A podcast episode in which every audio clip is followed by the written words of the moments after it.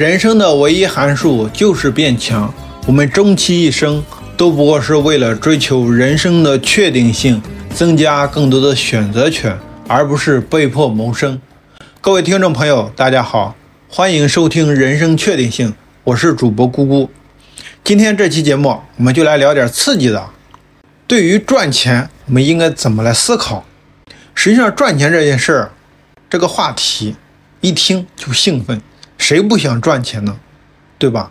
谁都想赚钱，包括我们现在，我们自己在工作，或者说我们自己在创业，不管你自己在做什么，我们每天辛辛苦苦的，早晨九点上班，晚上下班，甚至我们还要加班，忙到很晚才回来。我们图的是什么呢？我们图的不就是为了多挣一点钱吗？钱是一个必需品吗？实际上，钱就是一个必需品。包括很多人会聊到我们的梦想是什么？包括前几天我在和我同事聊天，他问我你的梦想是什么？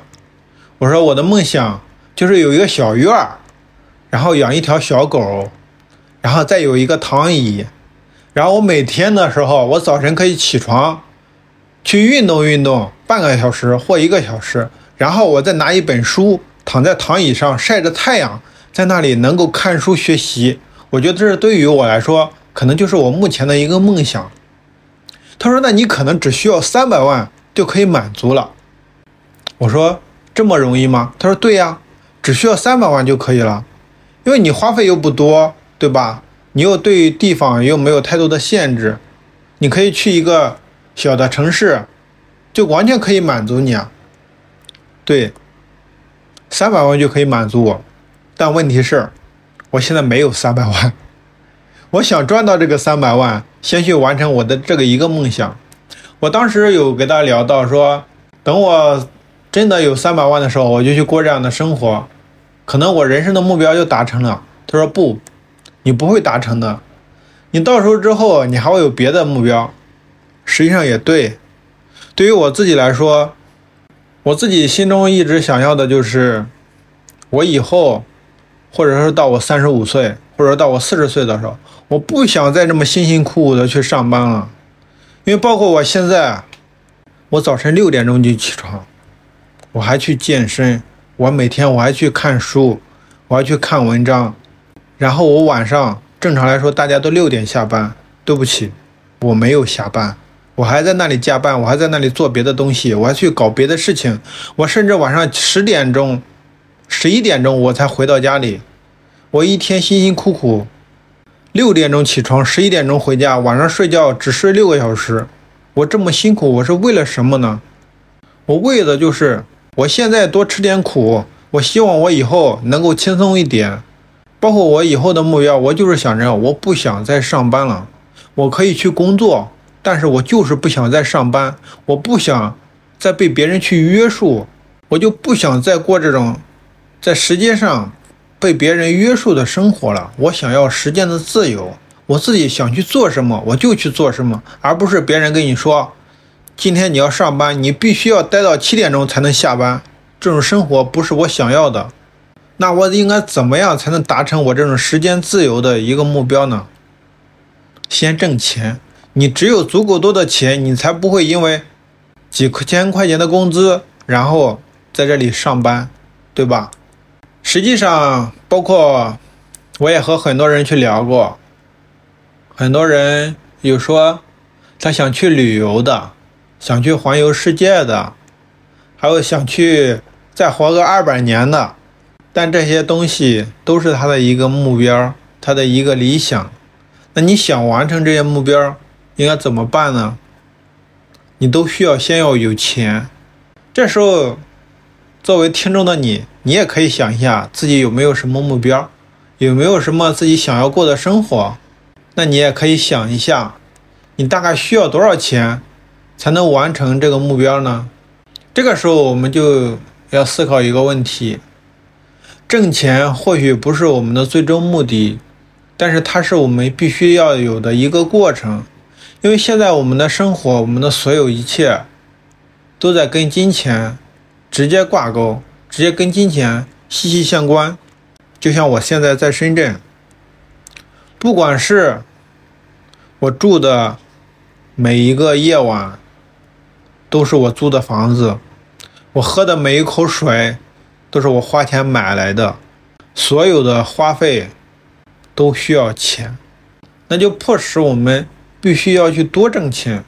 实际上，包括我们想想自己，想想身边的朋友，想想我们的父母，一天起早贪黑，一天在那里忙里忙外。为的什么？不就是为了挣钱吗？我一个北方人，我呼呼的大老远，我跑到南方来，我为的啥呀？我就想我以后能多挣点钱，我多有点机会，让我完成我想要的生活。对于金钱这个话题，我们永远逃不过去。那对于赚钱，我们应该怎么思考呢？下面我就来说说我自己的看法。先说第一个。那赚钱，我们是不是要想明白之后再去做？之前我看过一本书啊，它上面有说过，真正能赚钱，它不在于你了解的多少，而在于你了解的都是正确的，进而一定不会亏钱。那我们在正确的方向上，用正确的方法做正确的事情，这是最可靠的赚钱方法。对于这句话，我并不是特别的认同，因为对于我们来说。什么是正确的方法？什么是正确的事情？都不知道。这是我在一本书上看到的。但往往能够写这本书的人，他们都是一些学者。他们往往都是想，我要先把一件事情搞明白之后，我再去做。但对，实际上对于赚钱这个事情，他是没有机会来等你搞明白的。有些东西它是根本经不起你来深思熟虑的，也经不起你来深挖的。为什么呢？因为它牵扯到一个问题：时间窗口、时间的红利，然后还有各种各样的细节。在这里，我给大家举一个例子：如果说你现在正在听我的播客，那就代表你是一个互联网人，你一定能够听过 Chat GPT，人工智能，对吧？它是二零二二年十二月份出现的，二零二三年二月份开始火的。在 ChatGPT 刚开始火的时候，很多人对这都很感兴趣，但是他自己没有账号，他自己注册又注册不了。这时候他又想体验，那怎么办呢？需要买账号。这时候就有很多的号贩子在那里卖号，包括我自己，我也还混进了一个号贩子的群。但是现在我实际上我有点后悔。因为很多朋友都在卖号，我自己我没有去卖，我还有货源，我就没有去卖。现在想想自己有点傻，应该去卖。但是对于我现在来说，我再想去卖号，对不起，没有人买了。就当时只有那么一个月到两个月的时间，大家对于这个东西非常非常的好奇，都想要去体验一把，就想要各种去卖号。对于一个 ChatGPT。只是一个账号，他们能卖到多少钱？最多的能卖到两百多，少一点的能卖到一百多。但实际上，你知道拿货价是多少吗？你如果说一次能拿几百个的话，一个账号只有六块钱。如果说你只是买一个账号，我是找的供货商买的，我一个账号才花二十块钱，他能够卖到一百多甚至两百块钱。你想一下。它的利润有多高？它能赚多少钱？当时我还跟我一个朋友聊了聊，他卖账号卖的还挺猛的。我说：“你知道 Chat GPT 是什么东西吗？你在这卖账号卖的嗷嗷的。”他说：“我不知道，我只知道我现在卖这个账号，我卖掉一个，我就就能挣五十块钱。我不，我也不会去考虑这个东西是什么，我只考虑有几个人。”在今天能够买我的账号，我当时听完之后我就觉得挺无语的，但现在想一想，觉得他说的对。你真正的要自己搞明白 ChatGPT 这是个什么东西吗？等你真正搞明白的时候，你可能一年你都搞不明白。别说一年了，就到现在半年过去了，ChatGPT 的账号已经没人需要了。它的热度仿佛过去了一样，那些卖账号的人好像账号都卖不出去了。只有那么一两个月的时间，我了解的一个做的还不错的人，两个月的时间赚了十五万，就是靠卖账号。通过这件事情，那你想一下，我们去赚钱还非要把一件事情想明白吗？不需要，你只需要想明白这个东西怎么赚钱，直接去干就可以了。实际上，赚钱它是一个比较复杂的事情。就是很多东西往往是我们想不明白的，包括你去看一些这些古今中外的科学家，他们赚到大钱的就会比较少。然后我们再去看一些能够赚到钱的人，他们往往是看这件事情还可以搞半年，还可以搞三个月，他直接就先趁着这个机会先去搞，能搞多久搞多久，先把钱给揣到兜里再说。往往是这样的人。他才能够赚到钱，尤其对于赚钱这件事儿，其实我一直有一个观点，需要在执行中完善，在增长中调整。当你看到有一个机会的时候，你不要害怕，你先去做，先做了再说。那现在我们再来考虑另一个问题，有人说用正确的方法做正确的事情就能够赚到钱。其实对于这一点，我有一点不太一样的看法，就是我们去做是一些事情的时候，我们要去拉高一些概率，而不是想着去说去深挖这个方法这个事情它到底正不正确。那比如说我去拍了一个视频，突然间本来播放是二百的，现在播放是两千，那我能说我这个方法正确吗？不一定，但是它有效。那我能说我做的这个事情正确吗？我也不知道，不知道以后会怎么样。那我们应该是干嘛呢？就是通过大量的低成本的去试错，从而去找到一些所谓的正确。包括我上面说的，我突然用一个某个方法，从零二百的播放变成两千的播放，这可能就是我不断的去尝试各种方法去尝试出来的。而这个方法现在有用，也不代表它以后会有用，只能代表它现在有用，我就先多用着。实际上还有一个词，它叫做当前最优解。就像我刚上面举的这个例子，我现在这个方法可能是我现在能够想到的方法里面最好的一个方法了，它在当前就是一个有用的方法，这就一是一个当前的最优解。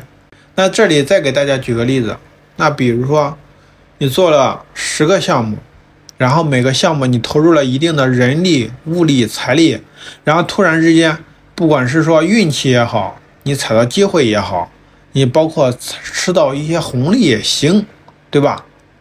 有一个项目突然之间它就起来了，那么这个时候你可以把其他的九个项目全部都干掉。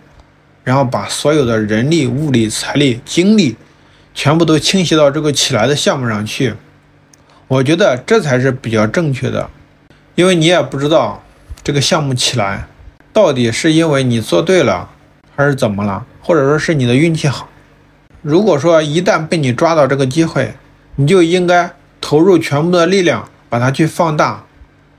还是我们上面说到的一个问题：时间窗口。如果说你只是因为运气抓得好，遇到了事情，那过段时间你的运气过去了呢？你没有把它放大的话，你可能就永远的失去这个运气了，你也可能永远的做大不了了。那下面我们再来考虑一个问题：赚钱要不要讲道德？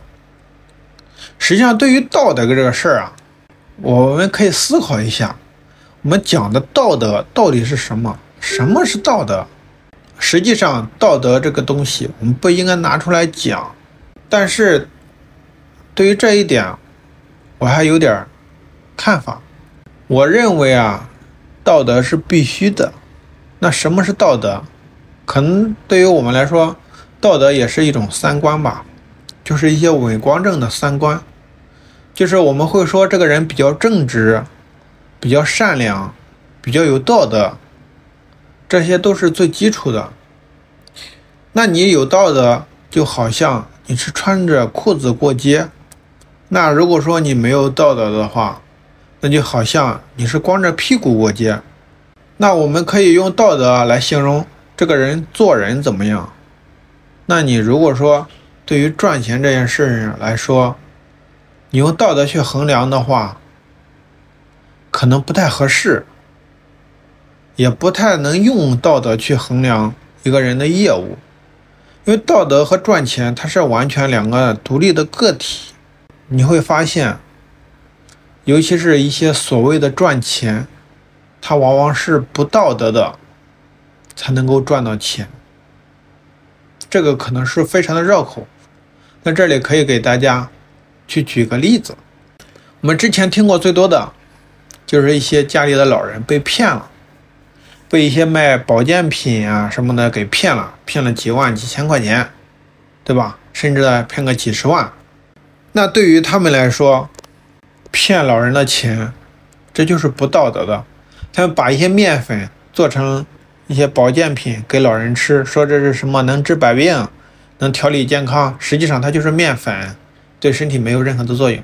但他就是说这一盒保健品几千块钱，你要吃好几个疗程，然后你一交钱好几万就交出去了。他们这样做是不道德的，他们去骗老人的钱。那你如果说从赚钱的方面来说，问一个老人就能够赚好几万，那十个、一百个呢？那他们做这个事情需要多长时间呢？少了七天，多了半个月，他们就会获得非常大、非常大的资金，能够赚到非常非常多的钱。那这种就好像不道德才能够赚到钱。可能刚才这个例子举的。不是特别恰当，也可能会有人听着不舒服。那我们再举一个贴合我们身边的故事，比如说平时大家都有微信，对吧？然后有些朋友可能也会做一些微商，包括你朋友圈里肯定也会有很多微商。他们当时微商最猛的时候，他们会做裂变，会做一些营销，这都是他们自己的一些商业模式。如果说你是一个电商人，你开了一家小店，你可能还会涉及到一些刷单。那你说刷单是道德吗？刷单是一种欺骗吗？那你如果说把这些全都否了的话，说我不刷单，我就老老实实的做我的自己的生意，我就想凭自己的本事去做。那这样的话，那你怎么来做生意呢？你怎么来做过做得过别人呢？包括我们自己平时去点个外卖，你去看。那美团外卖排行榜的前十名，销量多少多少几千几万，有一半都是刷出来的。那你如果说不刷单，你连榜单的排名你都排不上去。你这种情况下，你还指望谁来买你的单呢？大家都只会看保单，包括我们自己去点外卖都是看排行榜前十名，从里面去筛选。你恰好。你因为不刷单，你没有进到榜单里面，你是第一百名。对不起，我点外卖的时候我看不到你这个商家，我也点不了。你这种情况下，你又赚不到钱。那包括我们自己去发一个短视频，我们还会去投个抖加，点点赞，刷刷关注呢。包括我们自己做电商。我们还会去找人刷一刷销量，刷一刷好评呢，对吧？就从这些事上来看，赚钱和道德这是两件事儿，我们要区分来看，要用辩证的角度来看。就是上面说的，去骗老人的钱，这种是很不道德的事情，这种事情我们不允许，对吧？违背了我心中的道德。但是包括下面举的例子。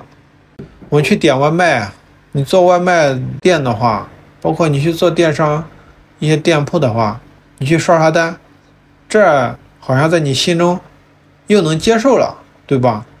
就是道德和赚钱这件事，只能你自己去评判，不是别人去评判。你自己只要心里能过得去就可以了。当然，如果说让我去骗老人的钱，对不起，我做不到。我刷个单。我还可以干，我不想做违背我良心的事情。那我们再来考虑另外一个问题：当我们精通某些事情的时候，我们就能够赚到钱，这个是肯定的。但是很多时候，我们能够真正赚钱的原因，却往往不是因为精通某些事情，因为对于一些技能的差距的话，其实是很容易去弥补的。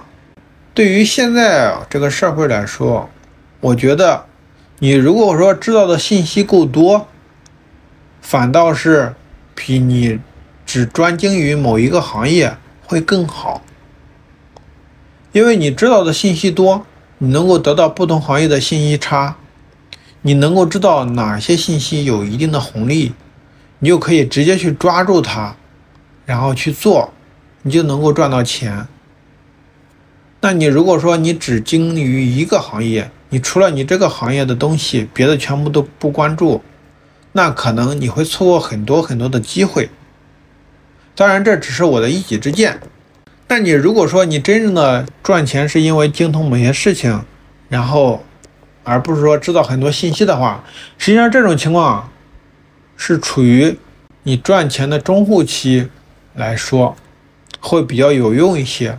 但你如果说你是一个创业公司，你在创业的前期，你就说你想精通于某一个行业来做一些事情的话，那这个时候可能会比较难，因为我听过很多的一些老板说，当你开一家公司的时候，你首先考虑的不是说你这公司以后要做成做成什么事儿，而是考虑的你怎么让公司给活下去。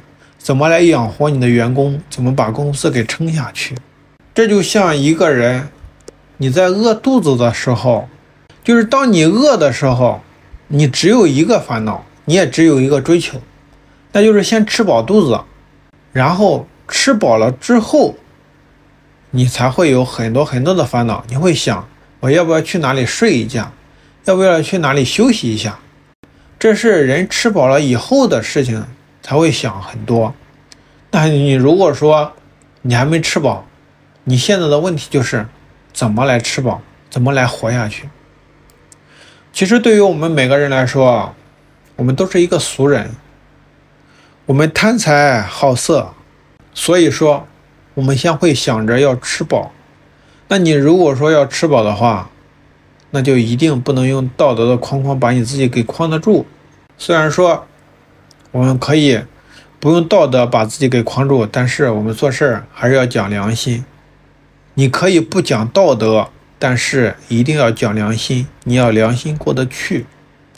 其实很多人也会说，年轻人不讲武德。实际上，我觉得年轻人就应该不讲武德。你先一顿乱拳打出去，有枣没枣，你先打两杆子看一看，听听响。你如果说，被太多的规矩给框框住了，那你什么事都做不成。实际上，对于赚钱来说，赚钱的本质就是一些价值的交换。我们俗话也是说“物以稀为贵”。那只要是说你足够的优秀，你就会赚到钱。那总结的来说，赚钱的方法的话，就是你能够精通某一个领域，从而形成一定的优势，然后不断的。给别人去创造价值，这是最可靠、走正道的赚钱方法。这个是对的。包括我看到我身边的一些朋友，比如说有做医生的，他学医学了十多年，他就在朋友圈里给别人去治病。那比如说，现在我身体不舒服了，你是我的一个医生朋友，我来问你，那个什么什么，我有什么问题？我身体哪里哪里不舒服，我这应该怎么来弄？他啪啦啪啦，直接就跟你说完解决的方案。那你这个时候，你要不要感激一下他？很多人会选择去送礼，也有很多人会选择发红包。那如果说你给他发个红包了，他不就赚到钱了吗？他就为你创造了价值啊，他就赚到了钱。像这种没有违背任何的道德。也没有违背任何的良心，就是一种创造了价值，价值的交换，你帮我解决了问题，我愿意为这个问题而进行付费。这可能也是我们最喜欢的一种方法，也是一种方式。刚才有提到一个词“优势”，那优势分为哪两种呢？一种是绝对优势，一种是相对优势。绝对优势就是说你在某一个领域，你做到了第一，你在某一个领域，你对他的理解就是无敌的。那比如说，还是拿医生朋友来举例。你是一个儿科的医生，在这个领域里面，你说第二就没有人敢说第一。那这种来说，你就是一种绝对性的优势，因为你就是权威。那相对优势是什么呢？相对优势就是找到一些洼地。那举个例子，大家都应该有听过岩羊。它们几乎是可以在垂直的悬崖峭壁上进行行走的，它们能够去到竞争对手去不到的地方，它们能够去到天敌去不到的地方去吃草。这种来说，就是你能达到别人达不到的东西，这就是一种相对的优势。那对于我们来说，你想挣钱的话，你也可以找到一个这种相对来说。的一个领域，这个领域只有你能做，别人不能做，你这就具有了相对优势，你就会赚到钱。当然，这以上只是我自己的一些想法，对于赚钱的一些思考，可能会对，也可能不对，只是我们大家随便聊聊。感谢你的收听，我们今天的内容就到这里了。那如果说今天的内容对你有收获的话，欢迎你把收获分享在评论区，让大家一起见证你的成长。那如果说你有什么疑问的话，也欢迎在评论区进行提问，也可以添加主播的好友进行投稿提问解答。我知道的我会知无不言，我不懂的我也会坦诚相告。愿你我同登高处，共赏风景。